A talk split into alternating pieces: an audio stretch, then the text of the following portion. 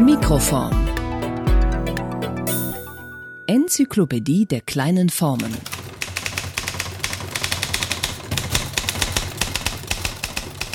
Mit Daria Manova über die Glosse.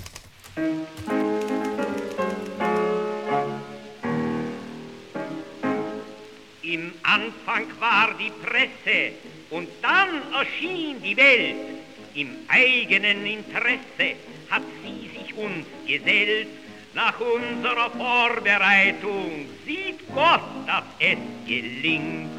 Und so die Welt zur Zeitung erbringt.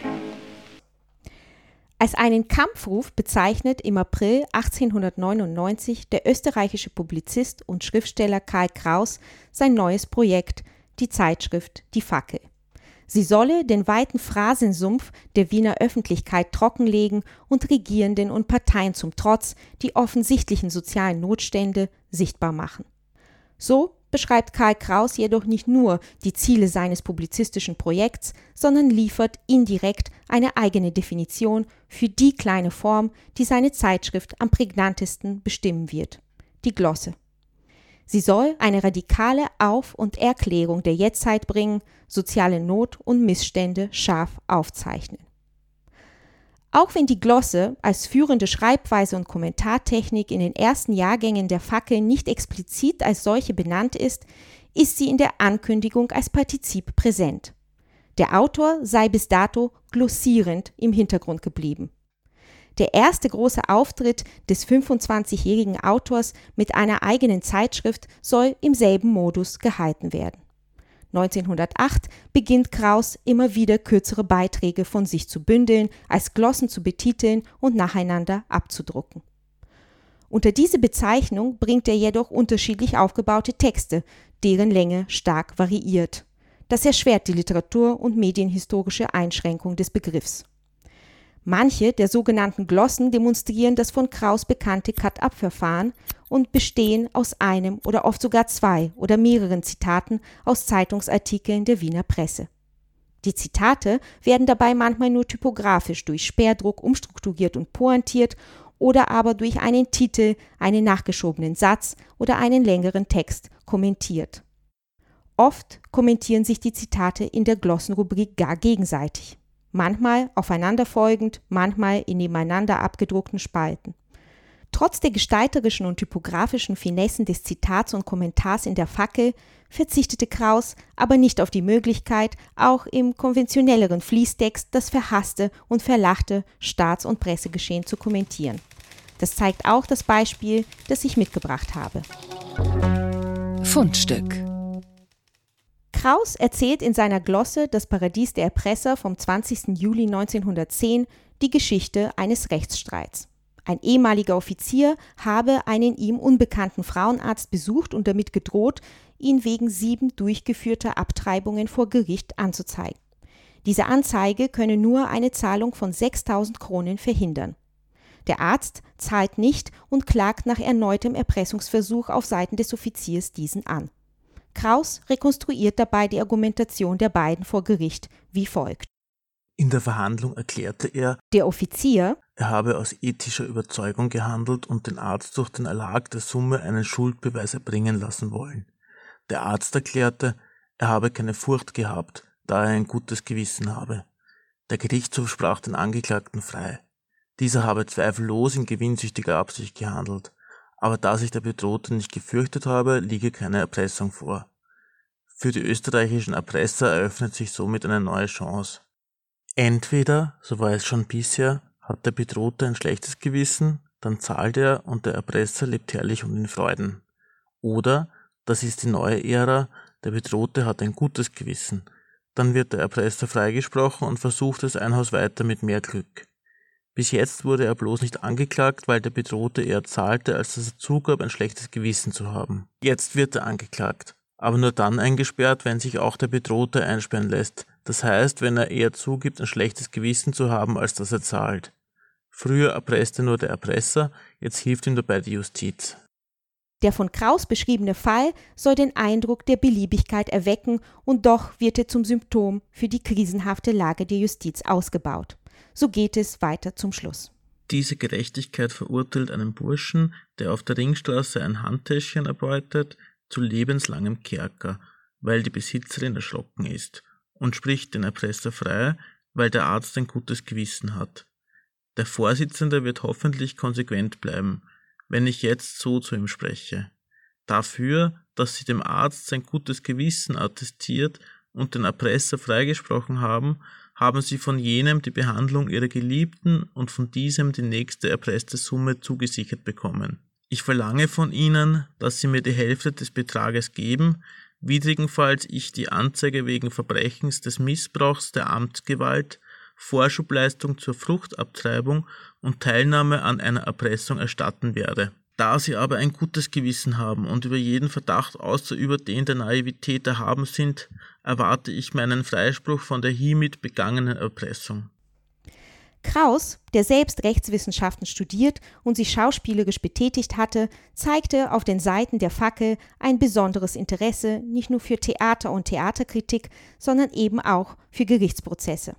Kraus glossiert unermüdlich über die Farce der Justiz und die Trivialität des Theaters und legt einen komikerregenden Platztausch der beiden nahe. Während das Theater zum Abbild pragmatischer Lebensrealität geworden sei, werde das Gericht zur fantastischen Bühnenaufführung. Diese Züge trägt auch das gewählte Textbeispiel. Dieses demonstriert erstens die Dysfunktionalität der österreichischen Justiz der Zeit und zweitens die Verlogenheit der gesellschaftlichen Sittlichkeitsnorm. Kraus plädierte oft für die Anerkennung der Frau als sinnliches und sexuelles anstatt denkendes Wesen und somit für ihre sexuelle Befreiung und kritisierte scharf etliche Sittlichkeitsdelikte der Zeit.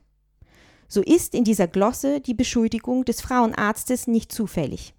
Abtreibungen waren zur Zeit der Publikation und in Österreich bis 1975 strafbar.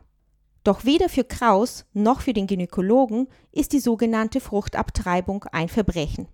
Auch der Erpresser interessiert sich nicht für die sittliche Erziehung der Frau, sondern vielmehr für seine private Bereicherung.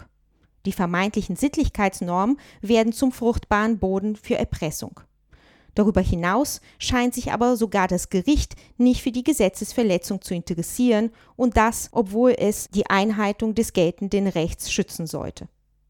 Der Offizier sei unschuldig, weil der Arzt kein schlechtes Gewissen habe, also wird der Erpresser nur dann bestraft, wenn das Erpressungsopfer ein Verbrechen gesteht, das es womöglich gar nicht begangen hat. Das Opfer muss zum Täter werden und ebenfalls eine Strafe verbüßen, um Gerechtigkeit zu erfahren. Die Justiz, die Kraus in einer anderen seiner Glossen als Abtreiberin aller Lebensrechte bezeichnet, wird zur mittelbaren Täterin, indem sie zu weiteren Erpressungen geradezu einlädt. So bleibt Kraus nichts anderes übrig, als selbst die Rolle des Richters zu ergreifen, eine Rolle und Haltung, die seine publizistischen Texte bestimmt. Kraus Glosse soll als Korrektiv auf den Vorfall reagieren, die Entscheidungswege der Justiz satirisch ad absurdum führen und das sonst unmöglich gewordene gerechte Urteil aussprechen. Auch die Presse gerät im Zuge von Kraus Kritik der Justiz zumindest indirekt in den Fokus denn sie ist als phrasenhafter Multiplikator der verlogenen Regeln einer vermeintlichen Sittlichkeit überhaupt die Voraussetzung für Kraus Kenntnis einzelner Fälle. Auch was sich nicht ereignet, zu unserer Kenntnis dringt, wenn's nur fürs Blatt geeignet, man bringt. Auch wenn Kraus die Quelle der Geschichte nicht explizit benennt, ist davon auszugehen, dass sie die gleiche ist wie die der restlichen Glossen und Artikel. Die Berichterstattung der regionalen und überregionalen Zeitungen war meistens der Ursprungsort der Zitate, Prozessberichte und Meldungen und der Hauptgegenstand der Glossen. Durch das Abonnement bei den für die Zeit hochmodernen Zeitungsausschnittbüros hielt sich Kraus auf dem aktuellsten Stand. Diese Büros untersuchten die Presse nach bestimmten Themen, schnitten die relevanten Artikel und Meldungen aus und stellten sie ihren Kunden bereit.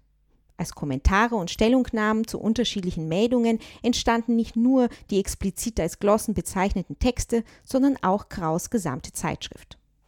Die Fackel erschien über den beträchtlichen Zeitraum von 37 Jahren und erlebte dadurch mindestens zwei Höhepunkte der Pressegeschichte mit Sie kann mit ihrer Vorliebe für die Glosse als Beispiel für ein spätestens in den 20er Jahren geäußertes Bedürfnis nach kurzen Texten und kleinen Formen gelten.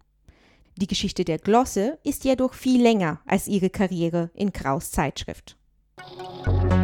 Etymologie Die Geschichte der Glosse beginnt bereits in der Antike. Etymologisch lässt sich die Glosse auf das griechische Glossa zurückführen, das wörtlich Zunge heißt und Sprache bedeutet.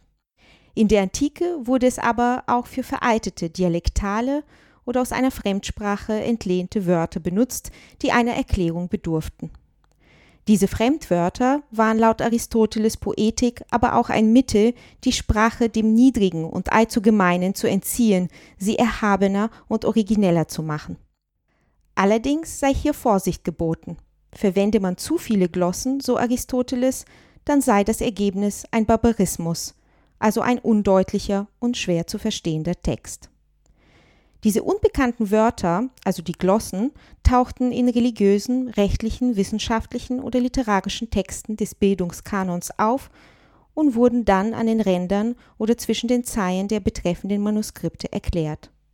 Die Erklärungen dieser nicht allgemein verständlichen Begriffe, Vokabeln und Stellen wurden in Glossaren gesammelt und systematisiert. Diese Erklärungspraxis, die die Glossen und damit die kanonischen Texte zugänglicher machen sollte, wurde bereits gar als eine Urszene der Philologie entdeckt, weil sie schon immer zwischen Übersetzung, Erklärung und Interpretation changierte. Seit der Spätantike erweiterte sich die Bedeutung des Begriffs Glosse zunehmend auch auf diese Erklärungspraxis.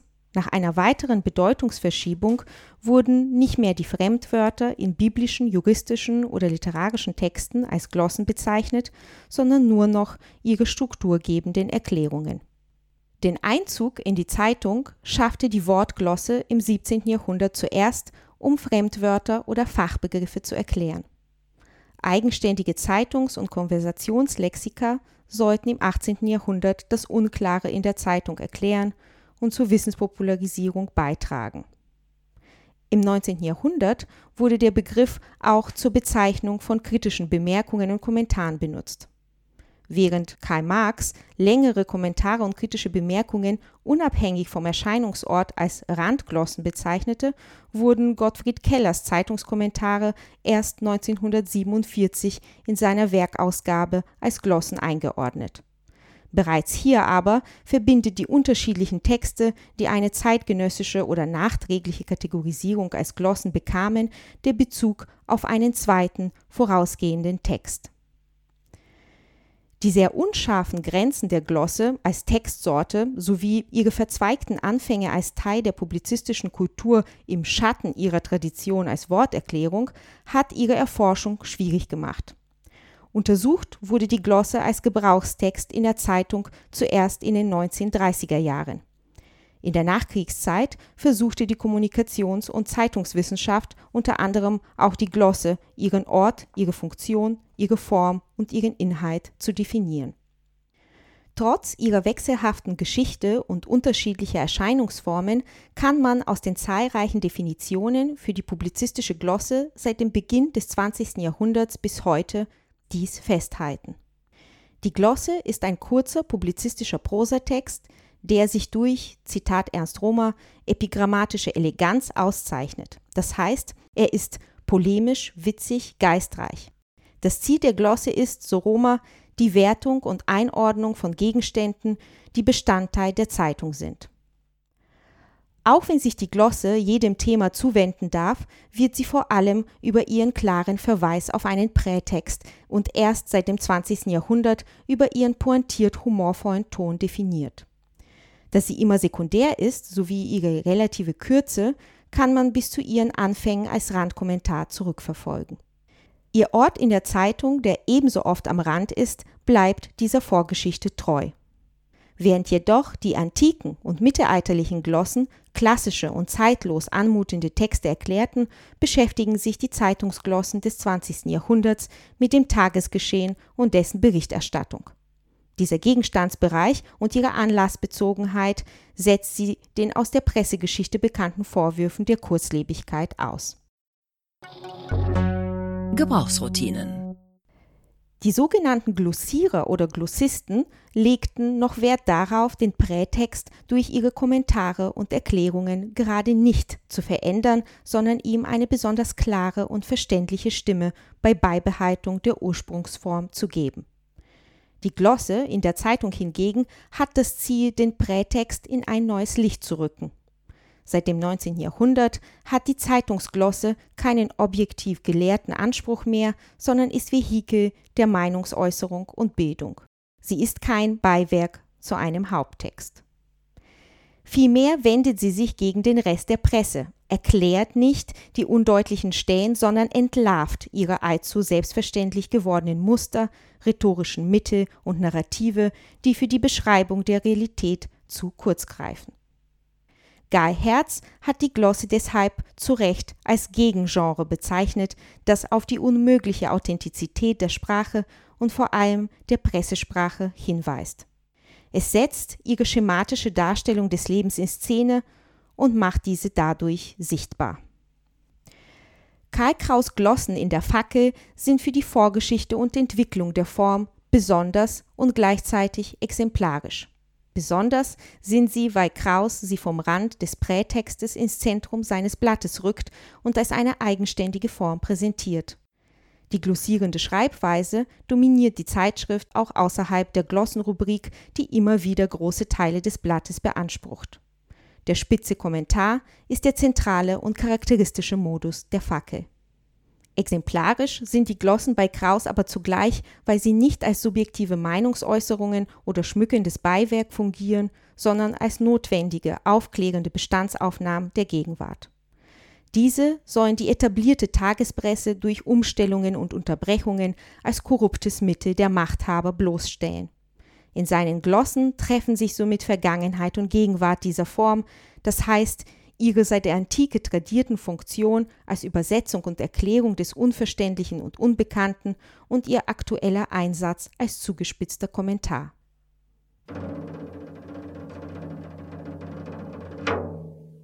Zum Schluss möchte ich festhalten, dass die Besonderheit der Glosse in ihrer mehrfachen Zwiespältigkeit besteht. Damit meine ich jedoch nicht nur kraus typografisch extravagante Entscheidungen, die sich in der Fackel materialisierten, sondern auch Charakteristika, die sich an Form, Sprache und Anspruch der Glosse ablesen lassen. Zum einen macht die Glosse als kleine Form aufmerksam auf die unsichere Grenze zwischen Prätext und Kommentar, Signifikat und Signifikant.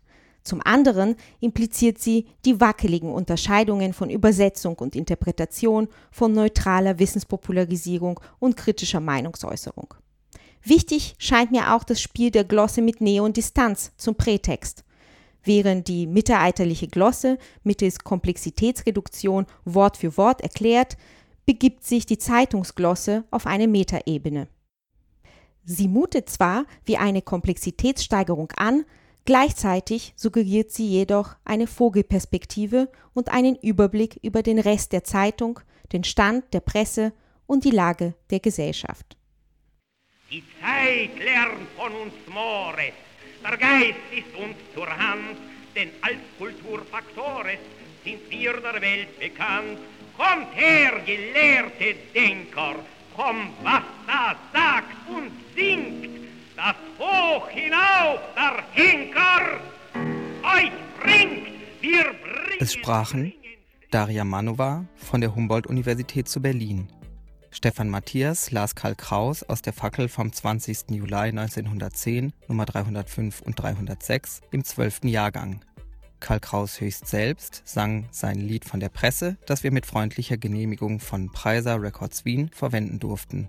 Für Redaktion, Produktion und Schnitt verantwortlich war Steffen Bodenmiller, die Aufnahme betreute Florenz Gilli.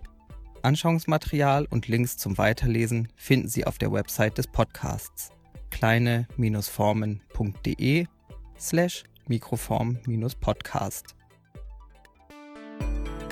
Mikroform. Der Podcast des Graduiertenkollegs. Literatur und Wissensgeschichte kleiner Formen.